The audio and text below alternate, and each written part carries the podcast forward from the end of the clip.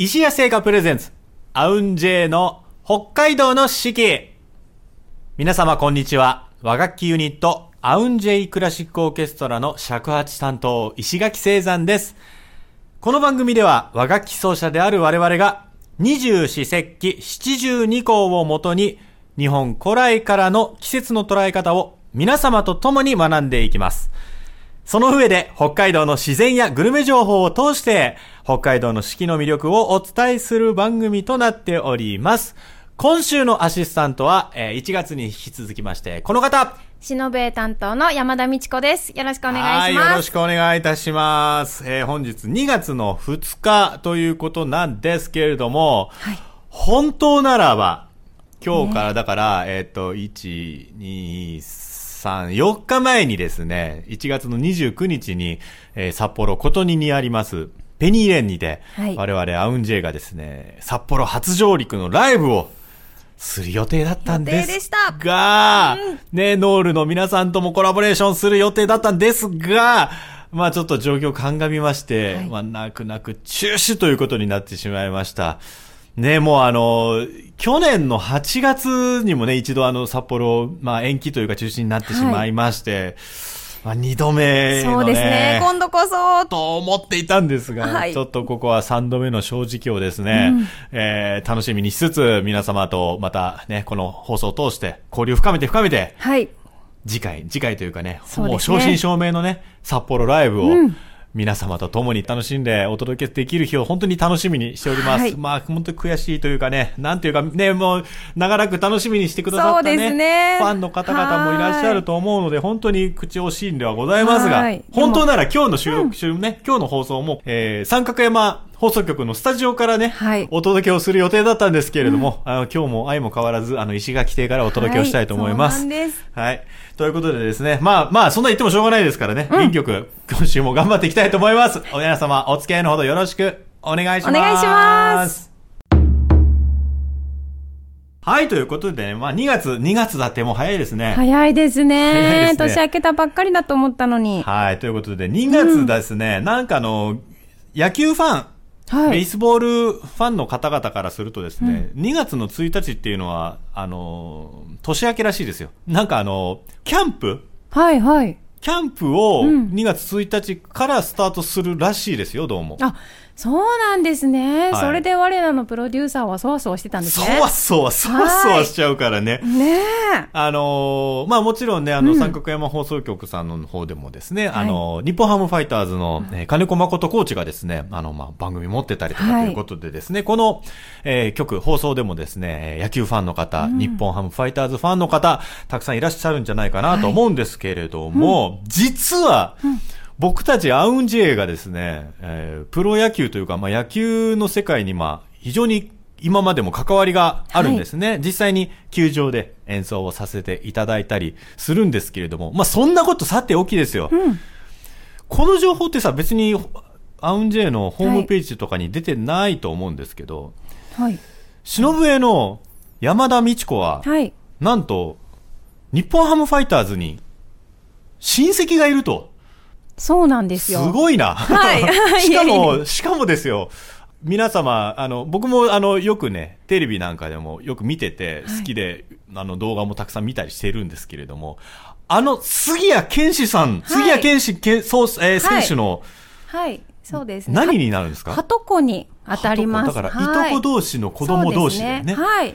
祖父同士が兄弟というもうさことで。、近いじゃん、だって、それそうは。ですね。ね、あのーえーテレビ番組のですね、うんあの、トンネルズの石橋貴明さんがやられている、あの、あ、トンネルズさんがやられてる、スポーツ王、そうですね。ああれも出てたりとかね。今年ははね、あの、あのビッグボスから、はい新庄ビッグボスから自粛して、まあ野球に専念しなさいということで、まあね、出演がなかったということなんですけど。まあ今年ね、まだ1年、い。ぜひぜひ活躍してほしいと思います。頑張ってください。ねえ、本当に。まあ何かとニュースとかでもね、こう、名前が出てきてね、そうですね。はい。あの、ウグイス城にいじられたりとかね。そうです、そうです。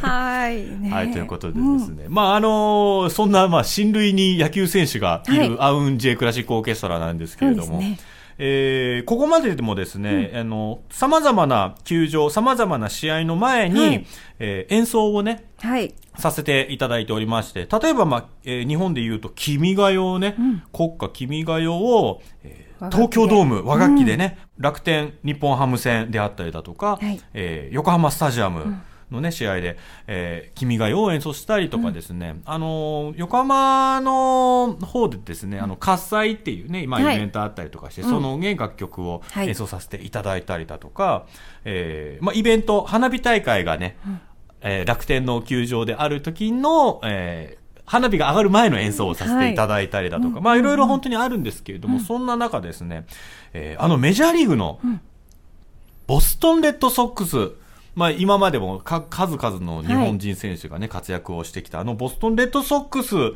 ェンウェイパークにて、えーアメリカ合衆国歌をそうですね。演奏させていただいたという。ね、和楽器のみでさせていただきまして、その模様なんかもね、あの、えーアウンジェクラシックオーケストラの公式 YouTube なんかではいご確認いただけるんですけれども、えーまあ、この時はあの、上原浩二投手がね、2013年に、えーワールドシリーズの胴上げ投手になったんですよね。その翌年の2014年に、えー桜の食事を、ボストンレッドソックスのあのフェンウェイパークの近くに、まあ、はい食事をするというイベントの流れの中で、始球式の後ですかね、はい。演奏させていただきましたね。そうです。もうドキドキでしたよね。ドキドキでしたね。はいあの、なんとも言えない空気感。そうですね。風も結構あったんですよね、あの日ね。うんうんうんでもなんか、最初演奏しようかって、こうなんか、えーなんて言うんですかね、えースタジアムはい。ののところにあ降りた時は、まだ客席ちょっとパラパラとね、はい。埋まってる感じじゃなくて、はい明るい時間明るい時間帯で、はい。うん徐々にお客さん入ってくるんだろうなって思ってたんですけど、実際演奏終わった後は、もうね、客席もすごくわーっと盛り上がって、ね。え皆さん仕事早く切り上げてきてるんですかね。あれは結構夕方の早い時間からだったけど、うんまだかなりの人がいて。ね、やっぱり、ね密接なんでしょうね、こう、うんうん生活と、あの、ベースボールっていうのはね。ねえ、そうなんでしょうね。またね、ちょっとここしばらくはね、あの、球場での演奏もないですけれども、これからまた、えー、いろいろね、そう落ち着いてきたらですね、はいぜひ演奏させていただいて、皆様、もうあれですよ、だから、日本ハムファイターズ、はい。ね。ね、ドームに行きたいですね。はい、そうですね。ぜひぜひ。メンバーみんなで、はいえー演奏する日も、いずれ、皆様の声によってね、来るかもしれません。はいはい ぜひまたよろしくお願いいたします。それでは本日の一曲目をお届けしたいと思います。えーボストンレッドソックスのね、始球式で、えーご一緒させていただいた、えー上原浩二さん。で、あの、選手にはそれぞれ登場曲がね、まあ、あるんですけれども、えー上原浩二投手の、えー登場曲として使用されていたサンドストームという曲がですね、この曲を和楽器でアレンジしたものがございます。えーアウンジェのサンドストームお届けします。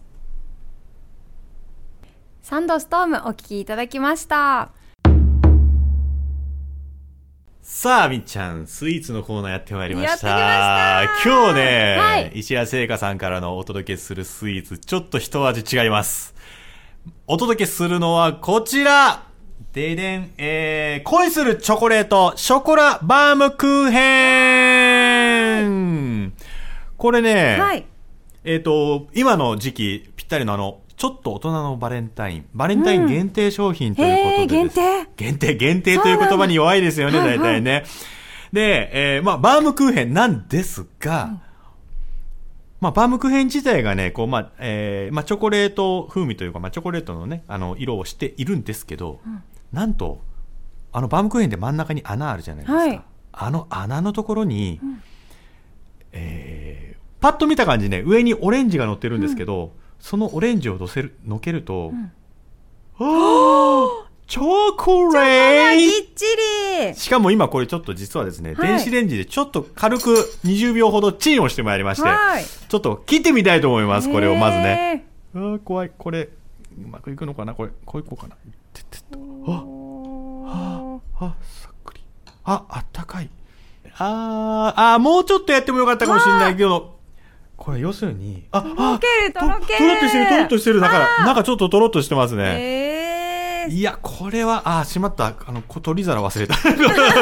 ここから、ここから、うん、そうして、そうしてください。もうちょっと、じゃあちっちゃく切りましょうか。えーあ、じゃあ、あじゃあ、ちょっとじゃあ説明をちょっと読んでいただいていいかな。ふんわりとしたショコラバームクーヘンの中央にベルガモットやオレンジの香りと酸味を加えたチョコレートクリームを入れオレンジスライスを上に飾りました甘さは控えめにほろ苦さと酸味を効かせたちょっと大人のバレンタインをお楽しみくださいはーい、ということで切りましたのありがで、とうございます私こっち食べます。はーいどうぞじゃあ、たいただきますはい、バレね。ンタインだから男性先 いただきます。うん。うん。なんだろう。初恋を思い出した大人みたいな感じ。何何何初恋の味このね、オレンジの香りがちょっと爽やかな、こう、青春を思い出すと思いきや、その後のね、ほろほろ苦さがね、ああ、あんな時代もあったよね、みたいな。味えー、ちょっといただきつが、うまうーんこれ、どうですか本当だ大人うん。なんでしょう確かに大人なんですよ。チョコとオレンジのバランスがすごく、すごい。あー美味しい。これはチすごいぞ。ョコがまたねたっぷりつけられるっていうのがいいですね。バームクーヘンにチョコをたちょっぷり。とろっとしたチョコレートうん。一緒に食べられる。いやー、すごいよ、これ。へえ初めて見ましたこういうバームクーヘン。ねえ、はい。真ん中にこのチョコレート、ベルガモットオレンジの香りと酸味を加えたチョコレートクリーム。たまらんね、これ。いいですね。これでも、大人数でね、集まって、こう、映える感じをね、うんそうですね。えー一緒に楽しむのもいいかもしれないですね。ね。ちなみに石垣さんの初恋ってどんなだったんですか？聞いてみたい。初恋の味って言ってたから。あーえっ、とね、あれだから、小学校ぐらい、小学校4年生ぐらいじゃないですかね、おそらくね。で、まあなんかほら、その頃ってさ、何をもって好きかわわからないような感じってあるじゃないですか。ああこの気持ちは何だろうみたいな？そうそうそうそう。んそれが4年生から始まり、で、割とね、引きずったのね。で、中学校卒業前、3年ぐらいの時に、多分なんかまあ、告白的なことして、で、まあ、お付き合いするってなったんだ。えー、すごい初恋の人とお付き合い？そうかな。うん。で、あのー高校別々だったんですよね。うん。で、その当時、ほら、スマホとかがないから、はいあの、公衆電話から連絡したりとかい、やー。相手の家に。はいはいはい。ご実家に、うん。やってる間に、あのー交流がね、なかったんだよね。ああもう学校違うとね会えでない自然消滅みたいな。へえ、確かに初恋。だけど大人ですね。そうかな。ねえすごいな成就してるってすごいジョージ、そう、でも何もしてないからね。なんだったらデートらしいデートもほとんどしてない。いやーいいですね それをちょっと思い出させる味、どんな味だよ。い いやや美味しい、美味しかったです。ちょっと大人のバレンタイン、皆さんも、えーいかがでしょうか。えーこちら、恋するチョコレート、チョコラバームクーヘンは、石屋オンラインショップにて、えー販売をしております、えーぜひぜひ皆さんチェックしてみてください。さあ、それではですね、えー本日の二十四節気七十二項のコーナーをお届けしたいと思います。えーっとですね、えーこの、まあ、二十四節気七十二項ということをですね、この番組中ずっと言っておりますけれども、まあ、これもともと中国のね、えーところからやってきた、まあ、暦の考え方ですね。え二十四節気、一年を二十四つに分けたものと、それをさらに、七十二に分けた、二十四節気それぞれ三つずつにね、分けた、えーまあ、中でですね、それぞれまあ面白い表し方、言葉がありますので、その七十二項の言葉に合わせた演奏を、はいまあ、和楽器でしますというコーナーですね。ということで、今日、今週の2月2日は、二十四節気で言いますと、大寒。そして、七十二項で言いますとですね、えーまあ、鶏という字に、えー物事を始めるの始めるに、えー乳、牛乳の乳ですね。って書いて、鶏初めてニュース。ニュースっニュースて。言うんですねまあでも、乳母とか言ったりするんでね。ニュースっていうのはそこから来てるのかな？鶏が卵を産み始める頃。かつて鶏の産卵期は春から夏にかけてでしたと。まあ、ほら、鶏って今の感覚で言うとさ、年がら年中卵を産んでそうじゃない、ねえ売ってますよね。そうね、うんうんだけどまあ、かつてという表現があるので、うんおそらくまあ、自然にいた鶏たちの、はいまあ、産卵期が実際は春から夏にかけて今の時期だったということなんじゃないかな。そうなんですね。ということで、ね、鶏を初めてニュースということですね。で、まあ、2月2日、翌明日ですね、2月の3日は節分ですね。まあもう、これ、まあ、我々の感覚からすると、節分って聞くと、鬼、福は内、はい。鬼は外のね、あの、うん豆まきのイメージですけど、まあ、はいこの節分って、冷静に考えてみたら、季節、せうん節の、あの、分けるところってことですものね。はいえーまあ、立春、立夏、えー立秋、立冬の前日、実はすべて節分とされてたと。あ、節分っていっぱいあったんですね。そうなんですね。へーそうだったんだ。あれそっか。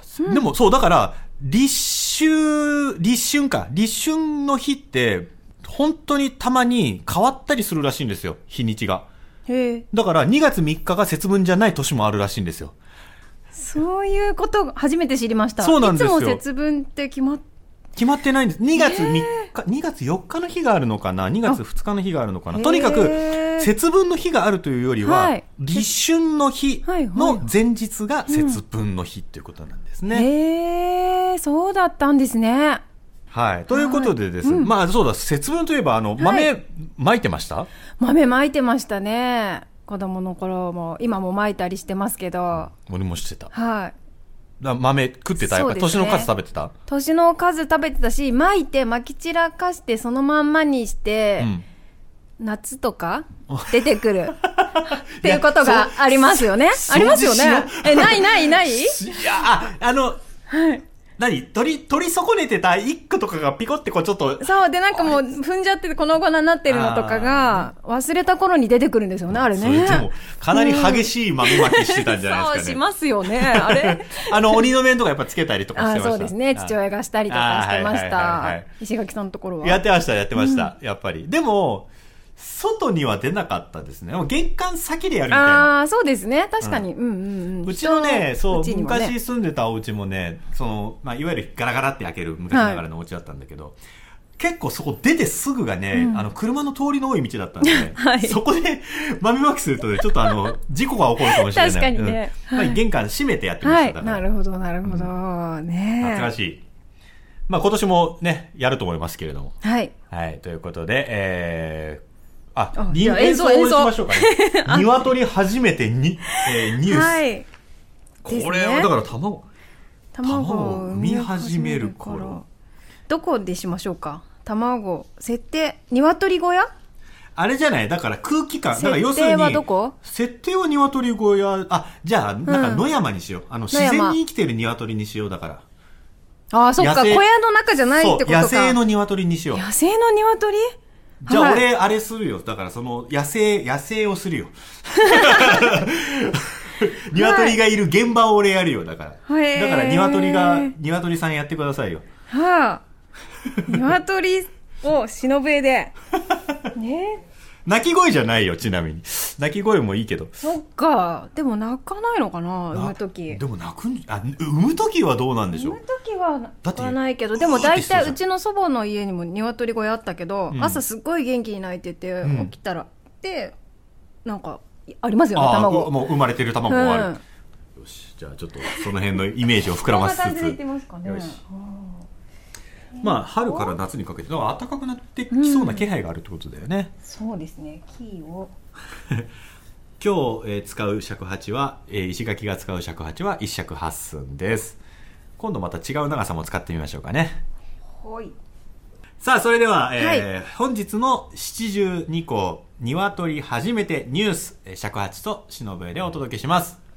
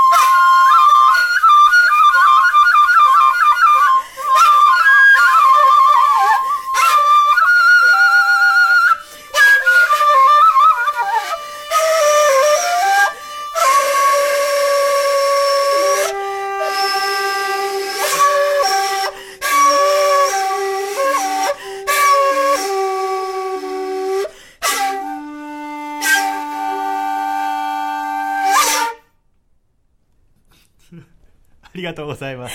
はい激しくね、鶏。いやーちょっとねえ大変ですよ卵を産むって、まあそうだよね。生命の神秘だからね。そうですよちょっと途中から笑いそうになってきたよ。いやーもう大変ですよね一日に何個も産むんですもんね、まあ卵そうだよね。まあすごいことだよね。考えてみたらね。はいということで、楽しんでいただけましたでしょうか本日の72個、はい鶏初めてニュースでした。それでは、えー本日の2曲目お届けいたします。そう、1月の29日のライブでもお届けする予定でした。この曲からお届けしたいと思います。えー和楽器でジブリより、もののけ姫。もののけ姫お送りしましたはい、えー本日も30分にわたってお届けしてまいりました、アウンジェの北海道の四季、楽しんでいただけましたでしょうか？